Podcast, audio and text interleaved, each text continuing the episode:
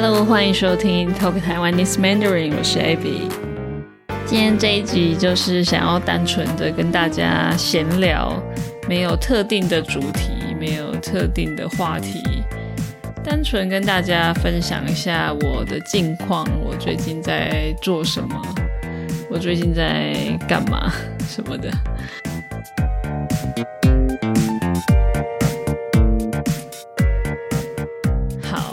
所以其实我也还不知道我今天要讲什么，但是我觉得偶尔录一集这种没有特别话题的闲聊也蛮有趣的。首先呢，目前的季节是我最喜欢的秋天。当然，我现在录音的时候是十一月，十一月中，十一月底。嗯，你们听到这一集已经是十二月了。嗯，十二月可能算是冬天吧，但是通常十二月初还在台湾还不太冷，所以也可以算是秋天吧。在台湾秋天其实还蛮短暂的，虽然说虽然说秋天可能会说是嗯十月、十一月、十二月，或者是九月、十月、十一月，我也不太确定。但是实际上，真正感受到秋天的温度，秋天这样的季节，可能其实只有一个月左右，因为一直到九月甚至十月初都还是很热，然后就开始变凉，然后过不久可能又开始变冷。但是现在的气温，你们也知道，全球暖化，所以。嗯，温度很异常，很异样，所以也很难去，也很难去抓说哪一个月份的温度大概是几度。就是有时候冬天会很热，有时候又会爆冷，还蛮异常的。总而言之，秋天是我在台湾最喜欢的季节，因为现在就是开始变凉了，不会像夏天这么热。所以有一点点微凉，但是白天又有阳光，所以很舒服。晚上可能就会真的比较冷，需要穿外套。整体而言是相当舒服的一个季节。那在这么放松、这么舒服的季节，我就想要来跟大家聊聊天，跟大家抬杠。首先讲一下，嗯，我最近开始去参加音乐季了。哇，我好久没有参加音乐季了。我想了一下，上一次参加一个真正的音乐季，我说的真正的音乐季可能是比较大型的那种，一天的小活动不算的话，上一次参加的话是已经是二零一九年在澳洲的时候参加了一个很大型的，呃，露营录了快一个礼拜的一个音乐季。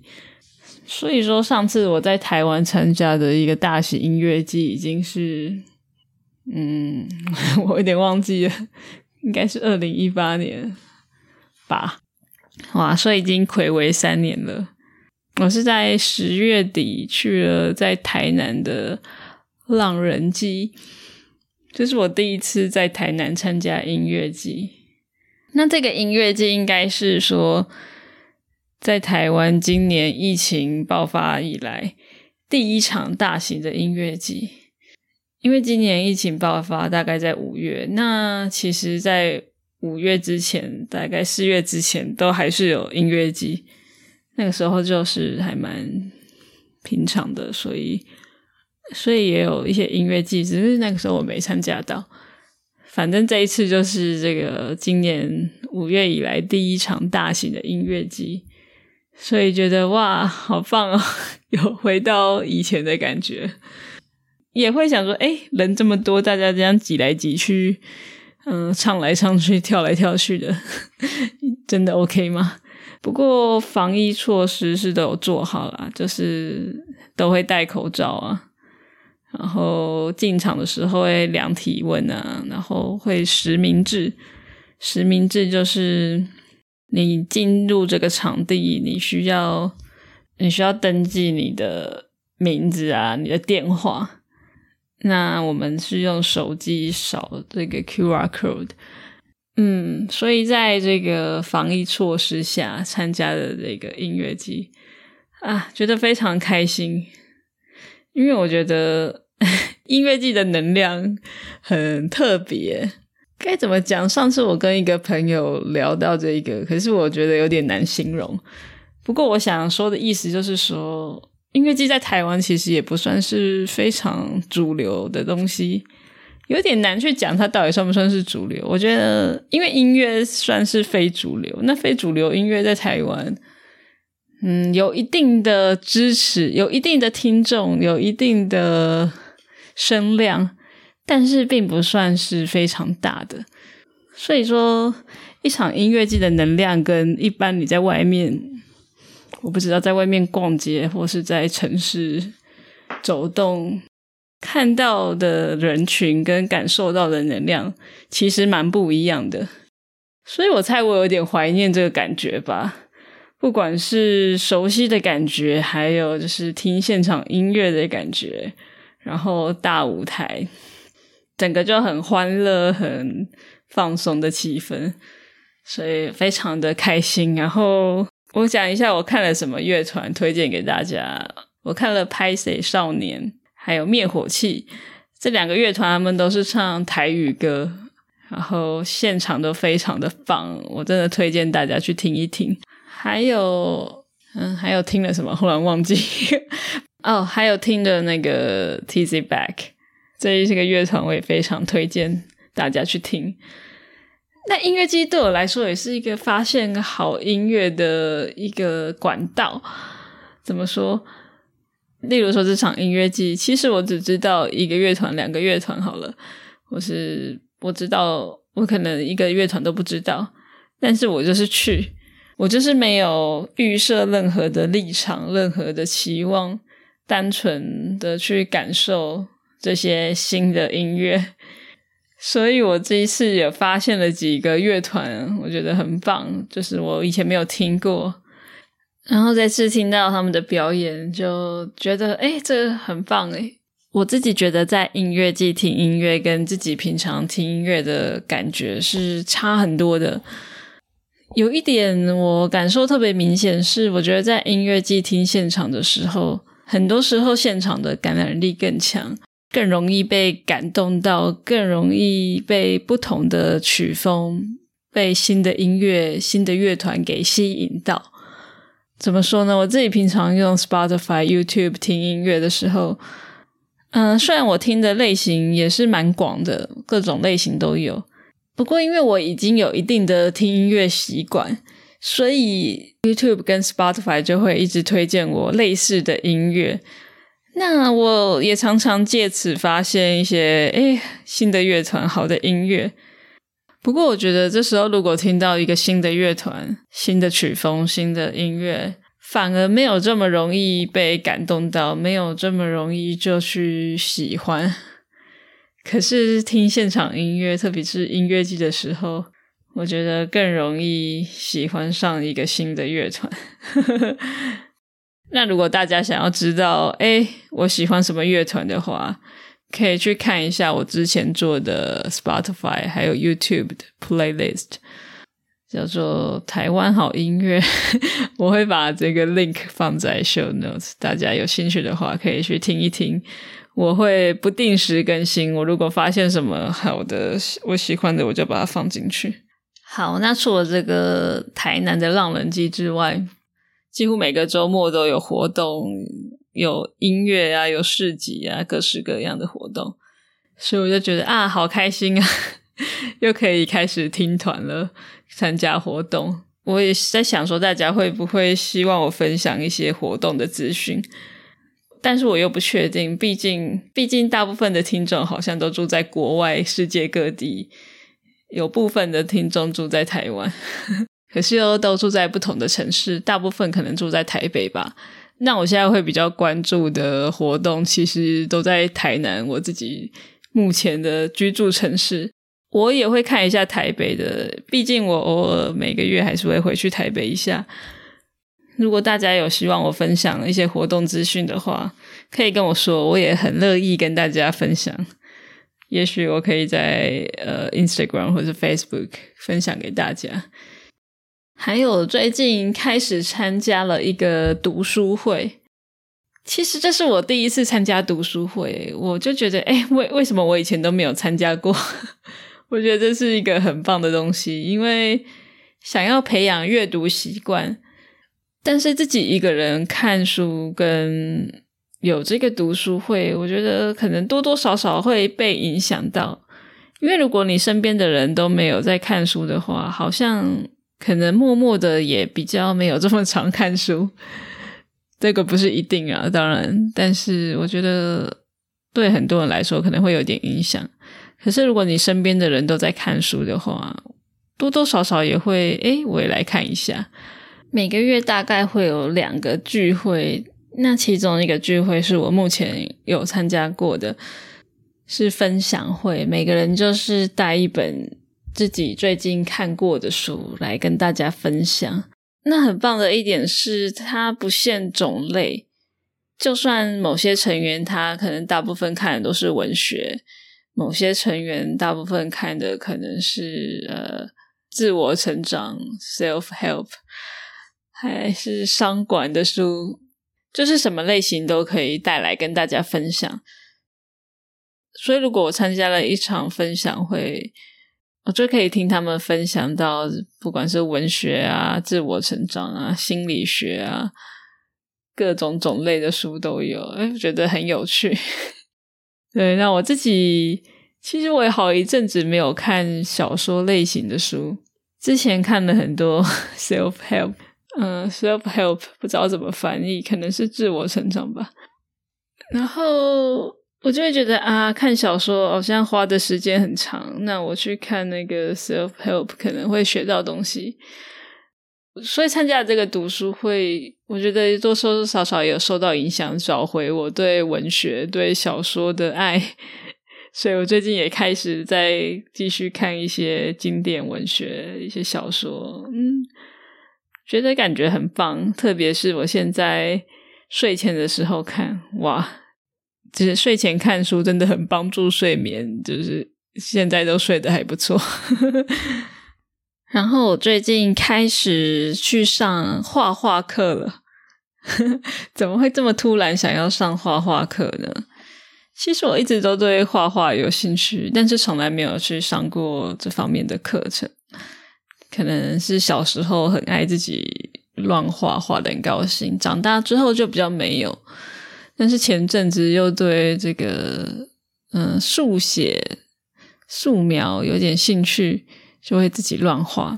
那让我下定决心要去学画画，是因为我是因为我前几个月前阵子去了美术馆，然后就有一个展览是四位台湾的画家，其中一位画家我知道就是陈澄波。如果你不知道陈晨波是谁的话，请去听第二十七集 EP Twenty Seven 这一集，我介绍了陈晨波。如果你还没听过的话，一定要去听那一集，非常的重要。我花了很多时间制作，除了介绍陈晨波画家以外，还有提到台湾历史上非常重要的事件。所以不知道陈晨波是谁，快去听。好，所以那个画展就有陈晨波，还有其他三位画家、三位艺术家。然后其中一位画家的话让我觉得很惊艳，我非常喜欢。他叫做许无勇，他现在已经过世了。那在他生前的时候，他是一位医生，但是他也对艺术非常的热爱，所以他一直都在持续的创作，持续的画画。啊，我就想啊，医生这么忙碌，他还是花这么多时间，可能把空闲时间都花在画画上了。那我还有什么理由不学画呢？我觉得很多时候都会觉得啊，现在学太慢了。哦，这个东西应该要小时候学，不管什么东西都是，不管是音乐啊、艺术、画画，还是语言啊，各种东西都会觉得，嗯，现在太老了，那个应该要小时候学。可是根本就没有所谓的太老这件事情。我不知道在哪里看到说，哦，你可能到七十岁、八十岁的时候会想说啊，早知道我那一年二十岁、三十岁的时候应该要学那个东西。对，就是根本没有所谓太晚这件事情啊。我现在学，等到我 四十岁、五十岁的时候，如果我有一直认真学的话，我也是可以画出很棒的画的。所以我就啊，下定决心去学。除此之外，我后来也去 Google 去查了这位画家许文友的生平，他的故事，那那也多多少少牵扯到这个白色恐怖时期。虽然他没有直接的受害，但是他身边的朋友、身边的亲友很多都因为二二八事件受害。所以让他那个时候非常的消沉，就非常的悲痛，非常的伤心，沉寂了好一段时间。所以我看到那边，我就觉得有点悲伤。然后他后来后期的画作中也有画到白色恐怖时期，就是说他沉寂了好一段时间，完全不想要再去提那段回忆。到了解严之后，才再提起勇气去把。那些回忆画下来，就让我觉得很感伤，也很感动吧。如果你不知道白色恐怖是什么的话，也是去听第二十七集 EP Twenty Seven，我有大概说明一下这件事情。好，这个就是我决定去上画画课的原因。第一个就是受到这个画家感动，我决定我也要勇敢的去做我想做的事情。还有，我会觉得说啊，这个画家这么厉害，这么棒，可是我却不知道他，让我觉得很难过。诶就是我们以前在学校上课，可能上嗯美术课、上历史课，就是介绍了一大堆嗯历史上重要的画家、艺术家，可能都是西方的，可是台湾的艺术家我却不了解。就让我觉得蛮悲伤的。我会觉得，我想要让大家知道，他们虽然我不知道会透过什么方式，但是至少先从学画画开始，就是去做我打从内心很想做的事情呀。所以目前到现在已经学了诶一个多月，我从最基础的素描开始。那我觉得找到这个画室，我也非常的幸运，因为这位老师，嗯，非常的资深，有丰富的教学经验，而且他其实也没有什么在打广告。我是看到，我是在网络上看到很多人推荐他，然后才去搜寻。就是他感觉是对画画教学非常的有热忱，想要传承这一个技术，这个精神。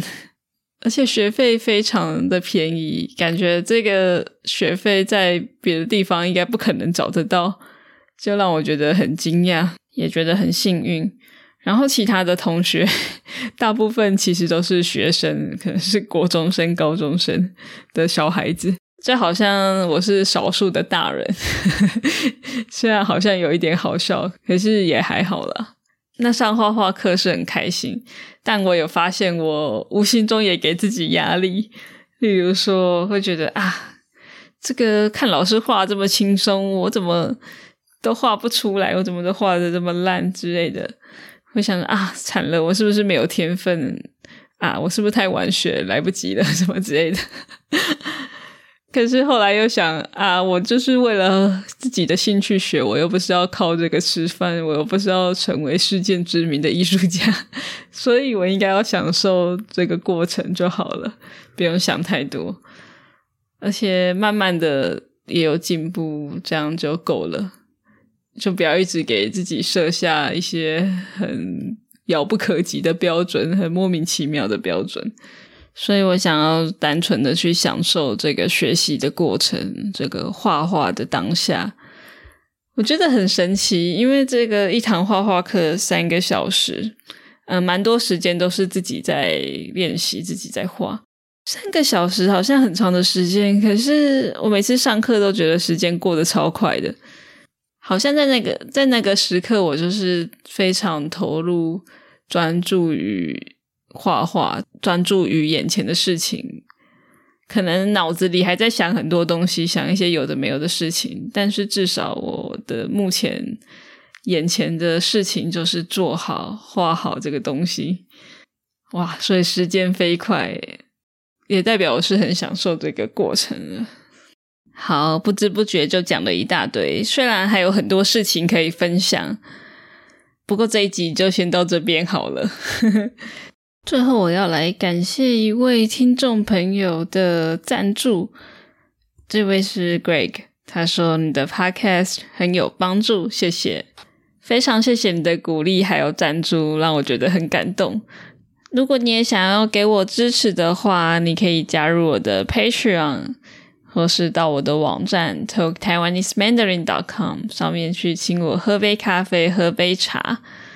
最后再来回馈一位听众朋友在 Apple Podcast 上面给我的评论。这位是来自智利的蓝海，他说我很喜欢这播客，我认为很适合中级学中文的同学们。Happy 很热心，大家肯定也会爱上这个全中文播客。谢谢你帮我留下五颗星的评论，让我觉得很开心。如果你也喜欢这个节目的话，你可以到 Apple Podcast 给我留下五颗星。最后，如果你有什么想法，都欢迎你留言跟我分享哦。你可以告诉我你最近做了什么，跟我闲聊。欢迎你在这一集的 YouTube 影片下面留言跟我分享。那别忘了订阅我的 newsletter，我的 YouTube channel，去我的 Instagram 追踪我。我们下次见喽，拜拜。